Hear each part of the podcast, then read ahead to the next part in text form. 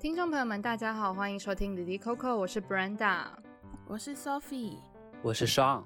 这个节目讨论我们身边哩哩扣扣的大小事，我们讨论台湾文化，也交流两岸经验。节目会在每周四中午十二点上线，在苹果 Podcast、Google Podcast、Spotify、小宇宙、喜马拉雅、网易云音乐和 QQ 音乐都可以收听到我们的节目。在论文会客室这个单元，我们会不定期的邀请研究所的好朋友们来到节目上分享他们的论文报道。他们如何找到这个题目，又是如何完成它的？那我们今天很开心可以邀请 Ava 来到节目当中。Ava 现在是在电视台当记者，然后我们也是很久没有见面了。先请 Ava 和大家打个招呼。嗨，我刚刚一直想，哎、欸，我可以讲话吗？就是很怕乱 冲出来，讲超久，对不对？对，就嗯，就梗在那里很久了。哎，我什么时候可以出场？嗨，大家好，我是 Ava。欢迎 Ava。那我们今天就是想要请 Ava 来到节目当中分享的，就是你的论文题目。那我这边就先稍微做一个简单的介绍。Ava 做的题目呢是九二一地震创伤后成长，震后家庭关系转换。这个报道的背景就是在一九九九年的九月二十一号凌晨，台湾发生瑞士规模七点三的地震，造成两千四百一十五人死亡，二十九人失踪，以及一万一千三百多人受伤。许多孩子在地震当中丧失了父母和手足，那也有很多的家长跟孩子就此天人永隔。Ava 的论文就是在探讨，经过二十年，这些因为地震而带来创伤的家庭，他们是如何在过程当中去面对创伤，以及灾后创伤对亲子关系带来的哪些影响。那所以，首先就想要请 Ava 先跟我们分享，就是这个报道它的缘起是什么？那你自己跟这个报道的关系是什么呢？嗯，好，其实我会觉得，之所以当初选了创伤这个主题，是因为我觉得创伤是每一个人。内心或是人生生命历程中或多或少都会有的经历，所以说，但是九二一我觉得又是一个，嗯，应该说我想要研究创伤这个主题，但是找不到一个比较好的切入点，然后刚好我就有这个发想的那一年，刚好就是九二一的呃满十九周年，他刚满十九周年，然后因为我论文写比较久，原本是预计要在他二十周年的时候。就是完成这个作品，但后来就是拖过了二十周年，嗯、但就是刚好就是十九二十而已，然后 大约取个中间值的话，就大概是二十周年。就是以二十周周年来回顾的话，它是一个嗯，可以长时间观察创创伤这件事情的发展，所以我就想说，嗯，这个题目还蛮适合在这个时间点做探讨，嗯。我们都知道论文会一不小心写很久的那种感觉，是没错。我那时候也是太 太高估自己，以为可以在一年内完成，当然显然是不可能，太难了。对，那时间上大概就是二十周年的回望。那嗯、呃，地理上面呢？因为我们知道，就是你的报道其实是很界定在台中东市这个小镇上面的。相比于我跟 Sophie 来说，其实我们找的比较是全台有相同特质的受访者，在地理上面其实就没有这么明确的限限定。那九二一的地震，它其实是在南投集集为正阳，嗯、所以为什么那时候不是选择集集，而是选距离集集开车要一个小时的东市呢？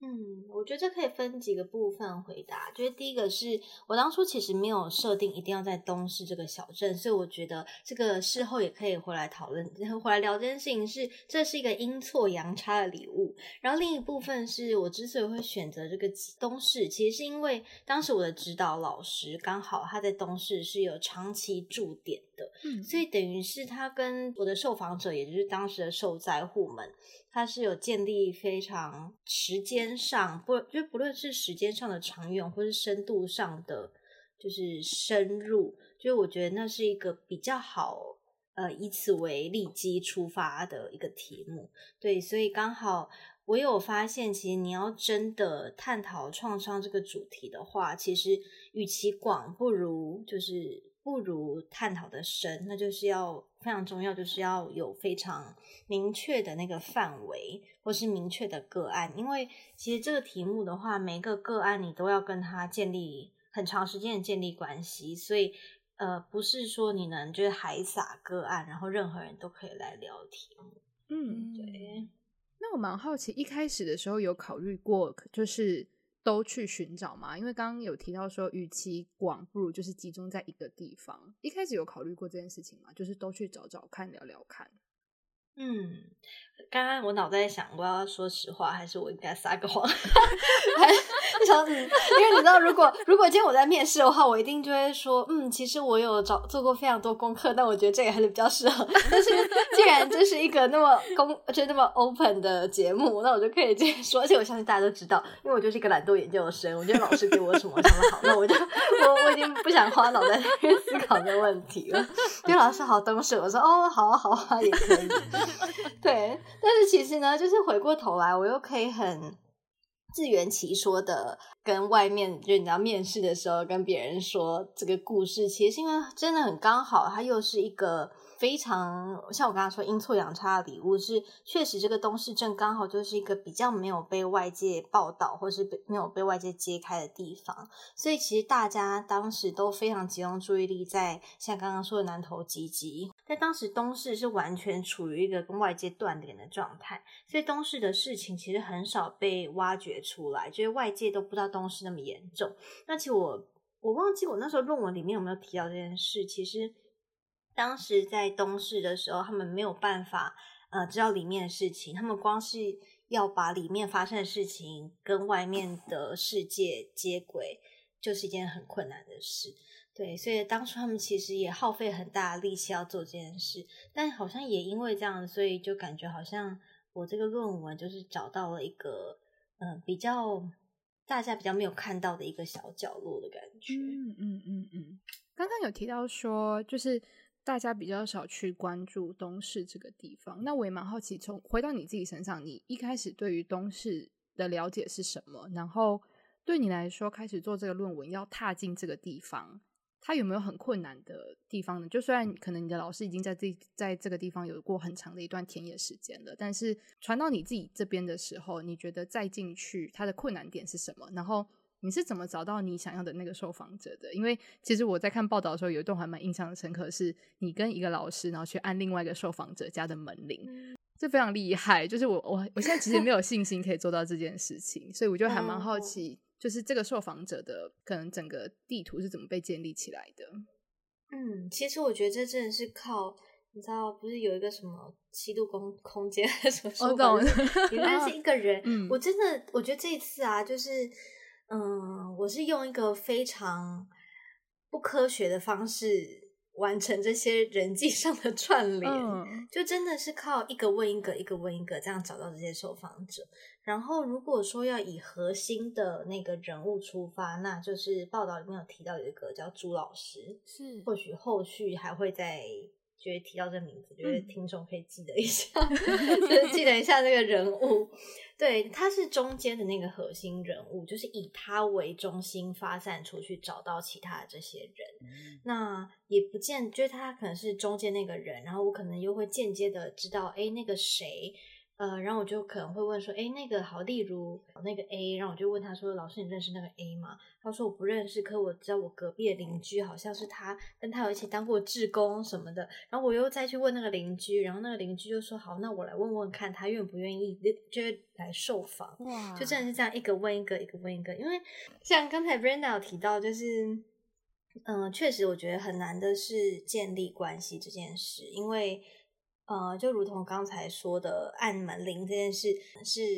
我在建立关系中的一个算是常态嘛，就是我都是这样子一个一个建立起来的。然后我觉得最难，这个论文分几个部分，那确实前半段最难的部分就是我要找到这些受访者之外，然后要跟这些受访者建立关系。可以描述一下你第一次按下门铃的心情是什么吗？我还是觉得非常酷。我对，我那时候。我那时候也觉得要这样子吗？要这样做吗？嗯、然后我就跟朱老师就有点犹豫，但因为他其实就住在我们的附近，然后他就说就试试吧，然后他就说我们就试试看以，以嗯，我们就先试出善意，如果不要的话，那就算了。但我一直觉得这件事情会让我觉得对受访者很愧疚，就是呃，这样形容哈，我觉得那种感觉对我来说就像是。我要去敲对方心门的感觉，嗯、而我知道那一扇门打开来会是一个非常恐怖的创伤。嗯嗯然后我就是在想要不要去敲那扇门。那确实去敲了以后，按下门铃之后，就是需要做非常多的心理建设跟心理准备。你要知道，嗯，这个门打开以后，里面或许会是很深的东西。就是我的脑中会一直有种，会是这个人的心门打开，里面会是一个很残破不堪的的画面，充满。蜘蛛网，就他的心门一打开，里面可能充满蜘蛛网，就是已经是一扇很久没有被打开的门。就是实际走入，就是每个受访者内心面对到那些比较沉重的感受或是故事，怎么去化解这件事情，我们在后面也会再聊到。那就蛮好奇，那打开门之后呢，就是你要怎么让他们愿意开口来分享？然后，其实 Ava 之前也有分享过的是。有一位受访者是，他就是非常常的，就是受到媒体的采访，所以他其实也有一套很习惯面对媒体的方式。那你自己是怎么样让他去讲出不一样的故事的呢？嗯，对，那位受访者叫阿宽嘛，嗯，然后他是一位男性受访者，他也是少数我在采访中采访的男愿意受访的男性。那简单讲一下他的故事，他就是。他是一位单亲爸爸，因为他的他们家原本有四个成员，就是母亲、父亲、妹妹跟哥哥。那最后这个家庭是只剩下阿宽，就是那个父亲跟他的儿子，所以妈妈跟女儿是过世的。那除此之外呢，这阿宽经历的事情，还有他在这个地震后，他他是嗯、呃、身体上是半身不遂的，就是因为这个意外发生，所以。呃，他等于是遭受了家人以及他生理上的冲击。那其实我当时要去采访他，我就觉得天哪，这人好惨哦！我觉得他会愿意受访吗？嗯、就是感觉他经历了非常巨大的创伤。嗯，然后同时我也知道男性本来就很难开口，因为我这样采访下来，我会发现确实男性是最男性的心门真的是特别厚实，打不开，要花很大的力气，就不断的去敲。然后我第一次去采访他的时候，其实我，嗯、呃，建立关系第一步我去，我都会先，对，有点像是，嗯，咨商之前都会有那种就是初谈的过程嘛。嗯嗯嗯、我会觉得这个其实对我来说也是一个初谈的过程。我会先去确认一下他是不是一个可以承受得了，嗯，这个采访，或者他有没有办法谈这些事。嗯，然后。就是当时第一次去谈的时候，他非常 OK，他但是你也可以感觉到几个问题，就是他没有不讲，但他就是讲你讲那种我不不会想要的答案，就是例如我可能想要问的是你的内心的转变，或是嗯可能比较他没有机会去开口的部分，但是基本上我可能在一开始我一定都会先。嗯，由浅入深，所以我可能会先试一下水温，大概看他可以讲到什么程度。那我可能就问一些，呃，例如说，哎，你还记得事发当当下哦，你是在怎么样的情境下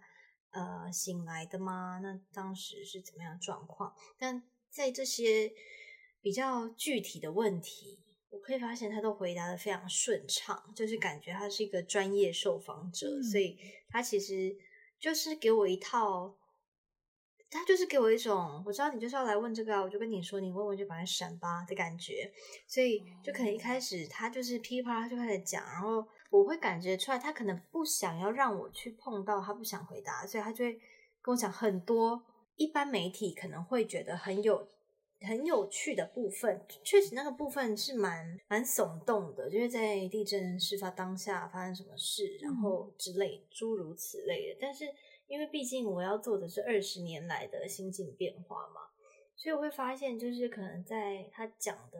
过程就仅限于事发当下，可能半年好了。他因为半这半年可能或许半年到一年，或许他是事发到他的身体身体上遭受一些痛苦。那他最痛苦，我相信这段时间他可能有办法讲发生什么事，然后再来就是，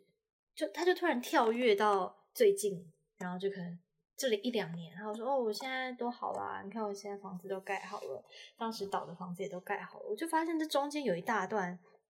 是被跳过的。嗯，那这一段怎么补起来？对，就是确实补起这段，我就是这个这个人，我大概去找了他，扣掉初谈的话，大概三四次吧，然后就是每一次都再问一点，然后有时候去找他就是。去找他聊天，就是说，哎呀，你最近可能就说，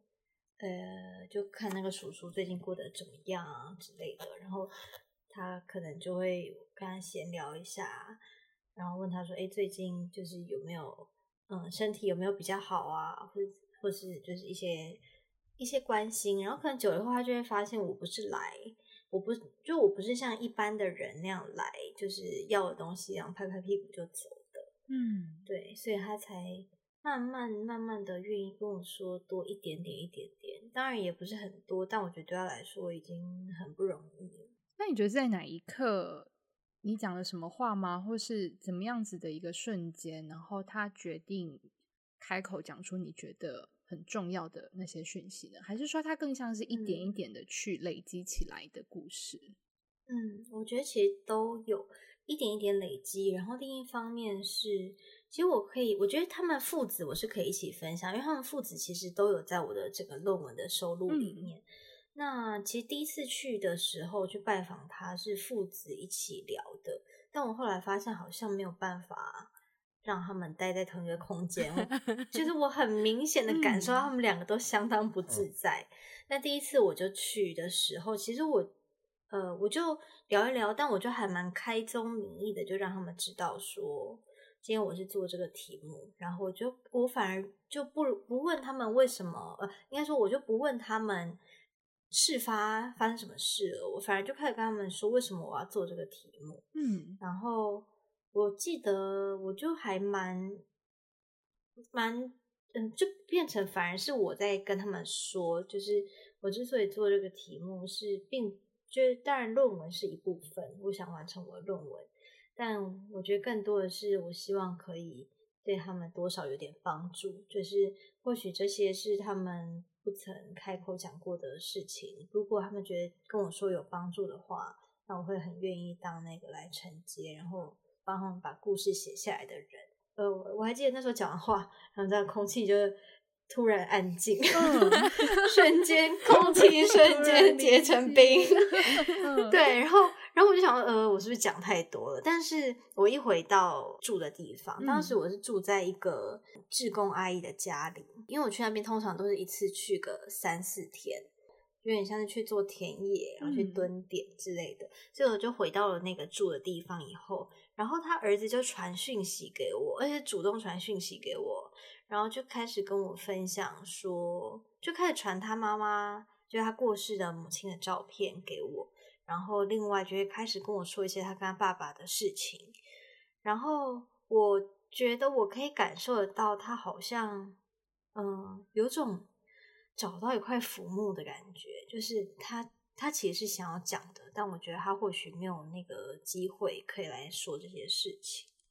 就是在听 Eva 分享整个采访故事的时候，感觉其实是我们看到的论文，就是报道本身之外，其实还有很多很多东西是是可以听的。然后，嗯，嗯，我觉得就是听众也可以就是直接去读，就是 Ava 的论文，然后里面其实真的分享了非常多的故事。那接下来的话，就是我可能这边我自己会想要请 Ava 分享的是两个点，主要是我自己在论文当中看到，然后也。蛮想要就是请你分享的，第一个是，其实你刚刚有提到，就是说在性别方面会有很大的不同，嗯、男性的心门其实就是很厚重，是难以敲开的。然后那个性别的差异也不止在于要不要分享东西，也包括在震后去面对整个生活的那个态度。像报道当中就有提到很多可能。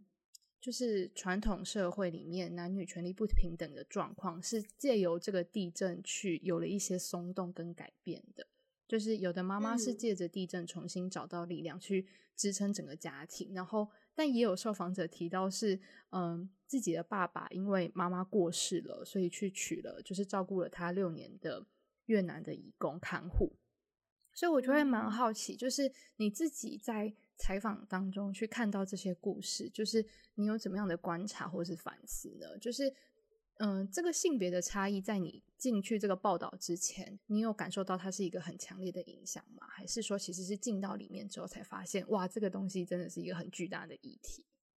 嗯，应该说我在出发之前，当然是做了很多文献探讨。嗯，那就有看到男女之间确实是有，就是，嗯，因为这个。论文的基础是在创伤后成长这个理论，那在这个理论其实其中一个非常大的因子就是性别，性别扮演一个很重要的角色。那为什么他会扮演那么大的角色？除了这个，就是男女之间本身或许在嗯思考上面的逻辑不同，或者在情感处理的层面的机制不同之外，另一方面是这个社会加诸他们的标签和压力，其实导致他们没有办法。就是以他们所想要的方式来释放这些情绪或悲伤。那其实就像在这个采访的过程，很明显遇到了一个问题，就是受访者通常男性都比较不愿意受访，也不愿意聊。嗯，那那女性的话，会发现他们很很愿意聊之外。其实也可以聊到这二十多年来他们的成长，通常那个幅度都是比男性大很多的。嗯，那至于就是像刚才提到，为什么男性那么没有办法去谈这件事？当然，很大一部分是他们觉得这是一件丢脸的事，就是展现脆弱本身对他们来说是一件难以启齿，而且他们觉得是丢脸的，所以。其实包括我去也是，就是因为我是以家庭为单位来采访嘛，所以我就是我希望可以接触到各个年龄层跟各个性别的人。那如果今天我去采访妈妈，刚好遇到爸爸的话，我都发我都会非常尴尬，就我心里都会觉得，就心里会觉得。我因为我很明显可以感受到他们的敌意，嗯、但他们的敌意是来自于，就是他们会觉得你怎么又来了，就是有种你又你为什么又要来？你知道那种感，那我脑中又会出现一个图像，就是很像那个天外奇迹啊，那个老爷爷，嗯、然后就像那个小男孩就一直去敲门，嗯、那个老爷爷就会气扑扑的打开，怎么又是你？你怎么又来了？对？的那种感觉。嗯、但是很吊诡的是，他们却。也很，他们也不走，你知道吗？我、嗯、我在那边采访，然后他们就坐在那边听，嗯、然后又不讲话，然后我可能问他们，他们就哼哼哼，然后也不讲，然后我就想说，我想说，那你就那你就你就可以去做你的事啊，就你你不用参与这个对话啊。嗯、但感觉他们好像又会有一种，我就想来，你知道，就来听一下你们到底要讲什么的感觉，但是。其实我会觉得，这或许也会是一个间接的影响。我觉得这对那些男性来说，好像也是一个间接影响。就我并不是直接去打开他的门，嗯，但我会一直让他知道，哎，能不能在附近徘徊。对，一直有一个人会来，就是来这里时不时敲一下门这样子。我听到自己觉得很有感，因为 Eva 在报道里面就是有采访到一个家庭嘛，然后里面的那个受访者有一个，其中一个是女儿叫辛恩，她说她聊到地震带给父母的影响，就是给她爸爸跟妈妈的影响是完全不一样。她说她觉得开启妈妈一扇窗，然后关上爸爸一扇门，就是她的父亲在地震之后，虽然他们家的人就是很幸运都没有人受伤，可是呃。对他父亲的打击很大，可能因为第一个，他们家里的房子原本存了很多年的钱，盖起来那个房子就毁了嘛，然后也影响到爸爸的工作等等的，所以我觉得你在里面写的那个状况非常的传神的。你说，因为可能男女处理创伤的方式不同，然后是因为社会对这个性别角色的期待不同嘛，所以女性她就比较相对可以积极的处理情绪，就他们说出来也不会怎么样。可是男性就会变成他们有苦说不出，然后他们就只能生闷气，然后喝酒，然后当机一阵子才能够振作。我觉得就很像是你刚刚讲的那个状况，就是你去采访的时候，然后爸爸们其实很不愿意讲，可是他们其实心里又有那个需要讲出来的感觉，所以就会变成一个很折中的方法，就是我坐在那边听别人讲这样子，嗯，最后就变成这样的状况。嗯。嗯，所以或许这样来说也是一个变相的疗愈方式，就是我来听看看你们都怎么疗愈自己，我再考虑一下要不要采纳。嗯，对对对，嗯、对。说不定他们的内心也在想说：“你快问我，快问我，说不定再问几次我就回答了。”下一次我就讲。我觉得，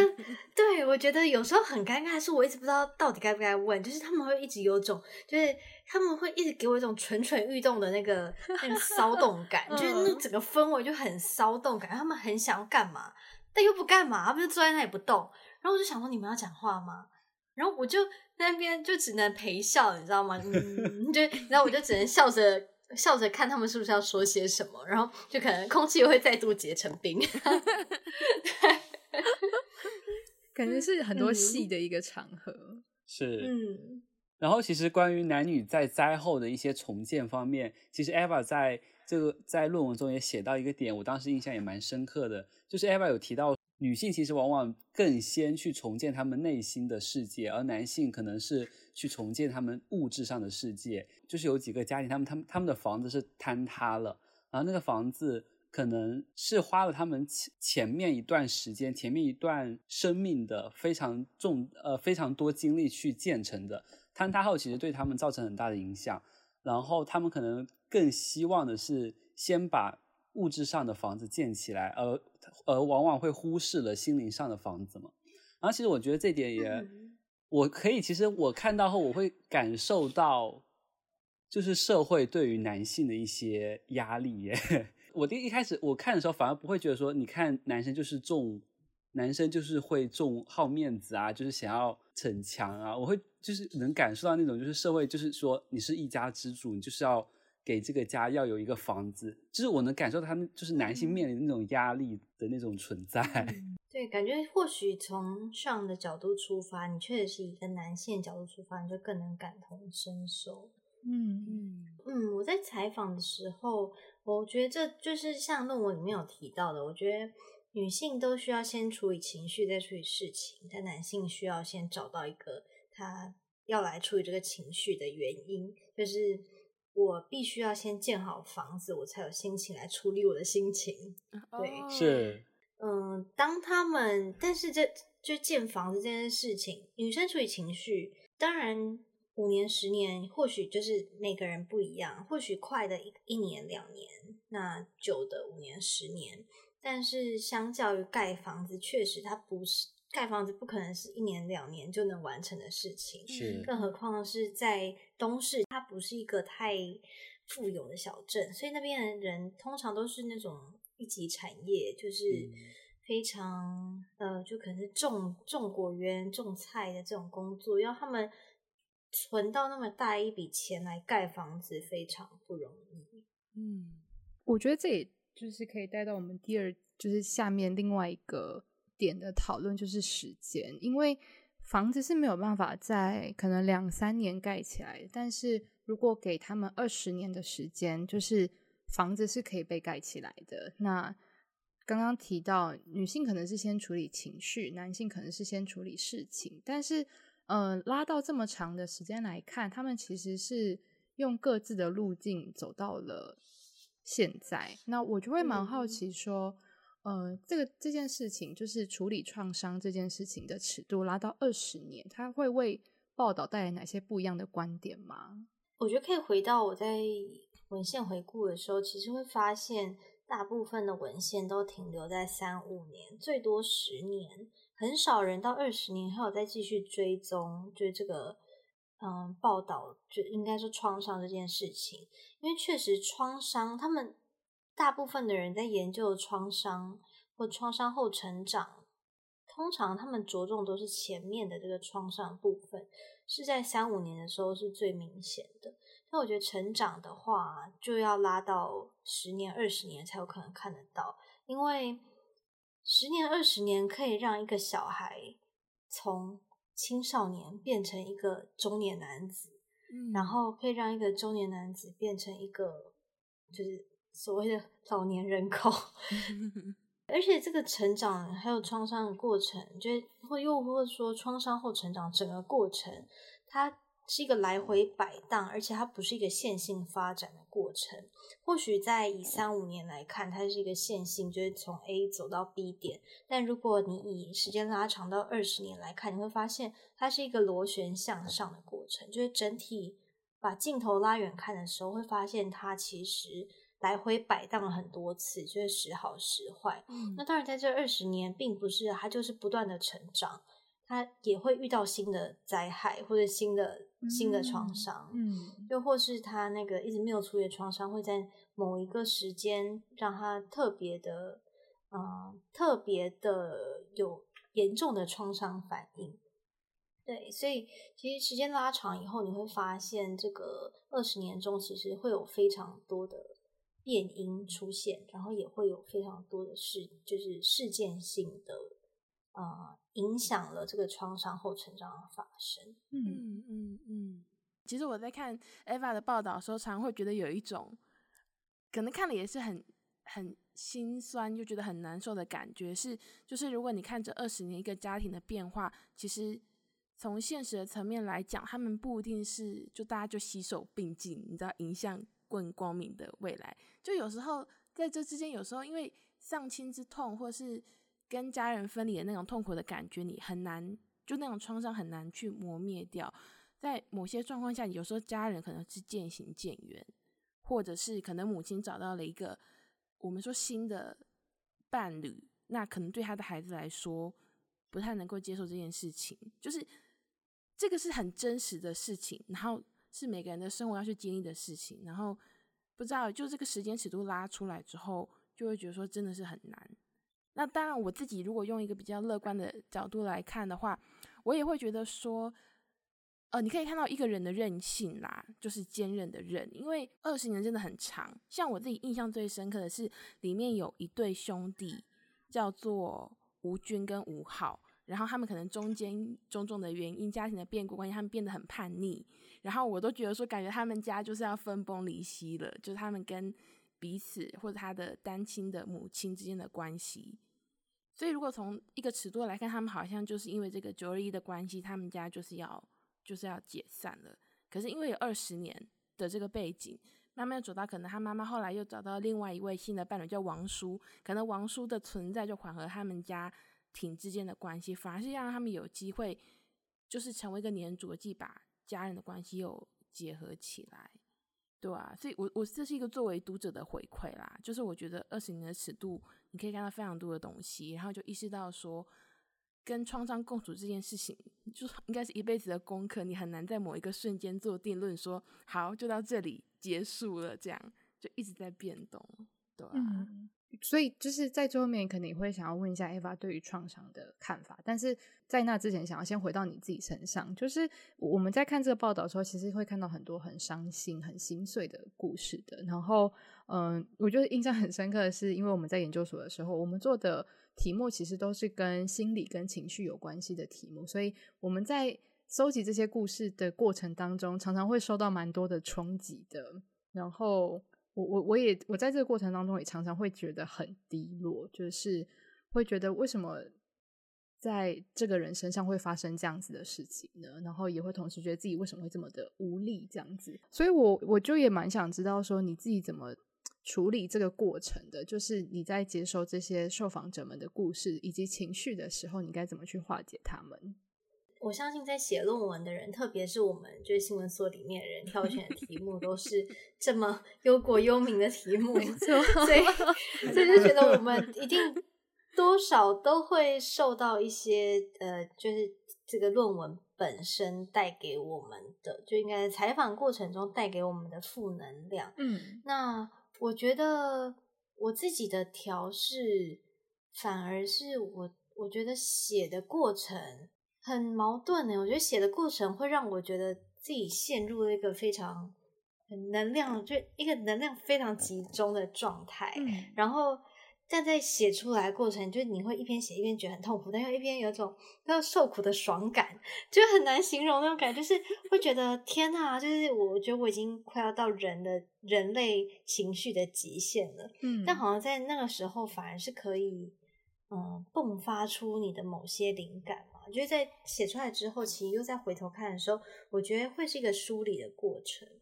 然后我觉得第二个你说就是要怎么应对这样的状态，我觉得分享是一个还蛮好的方式，因为其实在我论文中有提到一个概念是厨思。所谓厨思呢，就是反刍的刍，它是可以厨思跟叙述，它是一个相形并进的的，就是在处理创伤的时候会经历的一个历程。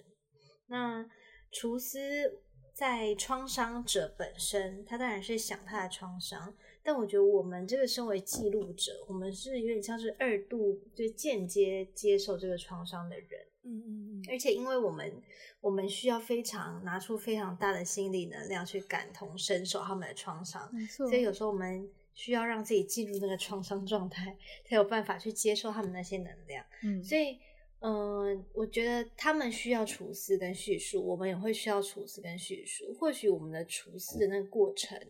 跟叙述的过程，一方面是在写的，就在记录，在写下来的过程是一个出口。另一个也是确实跟跟身边的人分享这件事，或也是一个就是让你可以重新整理，然后你可以用用比较有点像是回过头来拉远去看这个故事，你会比较能回归理性去，嗯，就回到自己的那个 理智中，而不是沉浸在那个很悲伤的负面能量。最后面啊，我就会。蛮想知道，因为感觉在听你分享的过程当中，其实听到很多，就是你怎么样反思，就想知道，就是说对你自己来说，因为这是一个从创伤出发的报道，那最后这个报道结束了，你自己对于创伤这件事情你怎么重新看待？就是不管是整整个嗯报道当中对于创伤的看法，或是你自己对于创伤的看法，你觉得有哪里不一样吗？嗯，我觉得。嗯，会比较把创伤正常化，就是你会慢慢的意识到，其实不论是怎么样的人，只要生而为人，一定都会经历创伤。然后好像有这样的认知以后，就是我会觉得有点像是呃 normalize，就是你你知道。这个不是一个有病的过程，嗯，你就不会用那个很病态心理去一直去诠释这个状态，嗯，然后又或是你在看到了别人的经历以后，嗯，其确实我在在采访还有在写的过程，我会一直问自己是，嗯，如果今天我是对方的话，我我会走到哪里？嗯，就今天这样子的他们。二十年后成为这个样子，那如果我是他们的话，那我会成为什么样子？我有没有办法像他们一样，嗯，获得这些成长？然后我觉得，在真的这样子重新去剖析创伤之后，嗯，我觉得对我个人是一个蛮重要的疗愈历程。一方面是我知道该怎么去疗愈，就是我觉得我获得一个方式。然后另一方面是，我觉得那也像是一面镜子。我觉得我在跟他们说话的时候，给他们疗愈的同时，他们给我的回馈也会让我，或是我有时候问的一些问题，其实都是回到我自己身上，都是要反问我自己的问题。嗯，所以说反思听起来有点太笼统，但就是一个会让我有机会去。很结构性的去思考创伤这件事，而不是就把自己丢进一个受害者心里，然后就是就沉浸在那个状态里，觉得自己很惨，或是怎么样之类的。嗯、对，嗯，这感觉是一种大量的感性跟大量的理性在 各种混合在一起碰撞的结果。哎，对，嗯，你自己会觉得这是一个很辛苦的过程吗？我觉得心很累，听起来也觉得很累。心很 嗯，对，我觉得辛苦的那个点，嗯，我觉得很值得，但确实很辛苦。然后过程真的，就是那个那个历程，真的会觉得天哪，我有没有？这里有没有尽头啊？就就是这个论文，嗯，到底有没有结束的一天？嗯，但我相信这件事情可能不只是我，应该每一个研究生的，你知道，共同心路历程都有同样的感受。没错，我觉得不管是谁，就是献给所有正在写论文的人，就是论文真的就是一片苦海，你会觉得在里面真的会有这种载浮载沉，然后会不知道到底尽头在哪里，嗯、对。很感谢今天 Eva 来到节目当中分享完整的，就是回应了我们的很多问题这样子。然后，呃，也很感谢你来到节目当中，拨空来到节目当中。大家现在应该都还蛮忙的，嗯、对，我们现在是一个难得的平日晚上，嗯、对对，真的是一个一万年没见，然后突然四人同框，就 是在一个你知道声音同框，对对对，因为我们现在就是即便是同框，但就是。总之是四个人，就是在各自的地方这样子，就期待哪一天有实体见面的那一天。每一次就是有朋友来的时候，都会都会讲这句话。嗯、真的真的，突然觉得跟论文有异曲同工之妙。哎？就是一个哎，就是一个知道应该有一天会见面吧，就像论文应该有一天会完成吧，但是 暂时好像还看不到那一天。对对。那我们今天节目就到这边。就是如果有任何想法想和我们分享，可以在收听平台或是我们的社群平台留言。IG 搜寻 Lily Coco 下底线 Podcast，微博搜寻 Lily 下底线 Coco 就可以找到我们喽。那喜欢这集节目的话，也欢迎大家把这集节目分享出去。感谢 Eva 来到节目当中，那我们下集见喽，拜拜。谢谢大家，谢谢 Eva，谢谢 Eva，大家拜拜，拜拜。丧尸，我觉得 你慢慢来。今天 Eva 在我面前，我好紧张哦，就是不会啊，紧张？放轻松。